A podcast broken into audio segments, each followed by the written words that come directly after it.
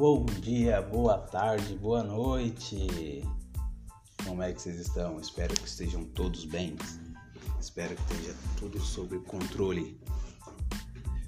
Hoje eu vim mais uma vez aqui para passar essas dicas rápidas aí. Hoje a gente vai falar sobre qual que é a melhor fórmula para constituir uma empresa, ou qual é o melhor segmento, ou qual é o melhor é, enquadramento, podemos dizer assim, né? As linguagens mais liberais, mais menos formais, né? Hoje nós temos aí praticamente três tipos, né? Nós temos o simples nacional, nós temos o presumido e nós temos o lucro real. Mas hoje eu quero falar com vocês sobre a questão simples nacional e mais específico ainda sobre o MEI. Qual que é a melhor forma? Eu quero constituir uma empresa, eu quero ficar dentro da legalidade, eu quero mostrar para as pessoas que eu estou seguindo, que eu estou tentando crescer, que eu quero crescer dentro da legalidade. A melhor forma hoje é você ser MEI.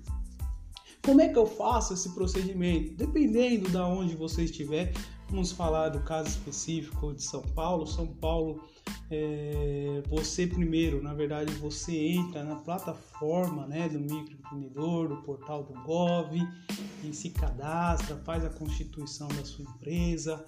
Logo na sequência, você não pode esquecer que você precisa também é, fazer todos os trâmites na prefeitura, né?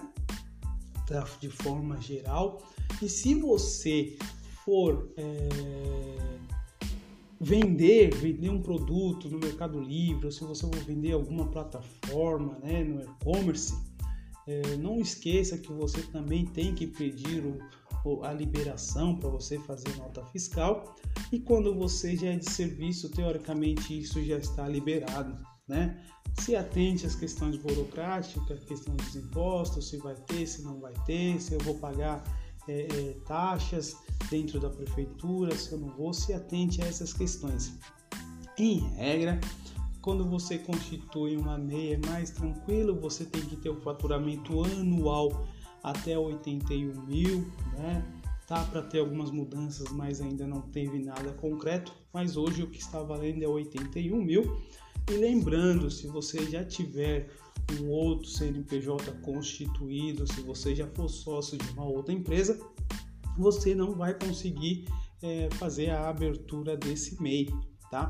O MEI é uma empresa mais tranquilo, você vai pagar um único imposto, é um imposto unificado, né?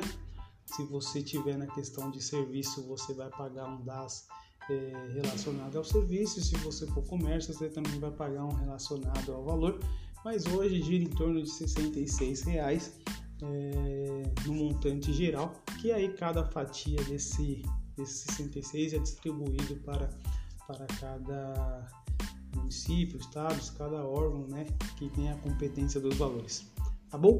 Então hoje a nossa dica é a questão MEI, não, não deixe para para depois você consegue fazer. Caso você não consiga, peça ajuda para um profissional da área, que esse profissional vai conversar com você, vai entender melhor todos os procedimentos. Lembrando, lembrando que conforme o nosso canal, conforme a gente bate um papo, sempre se atente qual é o melhor. Se eu devo fazer é, um MEI, se eu devo fazer do Simples Nacional, se eu já devo dar um pulo direto para o Simples Nacional, se eu já posso direto para o presumido, para o lucro real. Lembrando que tudo isso tem que se passar por uma análise de um planejamento, planejamento tributário para você saber em qual enquadramento, questão de faturamento, uma projeção, estudou o mercado, tem projeção de faturar mais de 81 mil no ano, isso no mês também às vezes pode acontecer, né, dependendo, e outra é, você precisa também saber se o seu serviço, se o serviço que você está prestando, se ele se encontra dentro da categoria MEI, se você pode utilizar esses serviços como MEI. Tá bom? Qualquer dúvida a gente está aí à disposição. Entre em contato, siga nossas redes sociais e um ótimo dia, uma ótima tarde, uma ótima noite.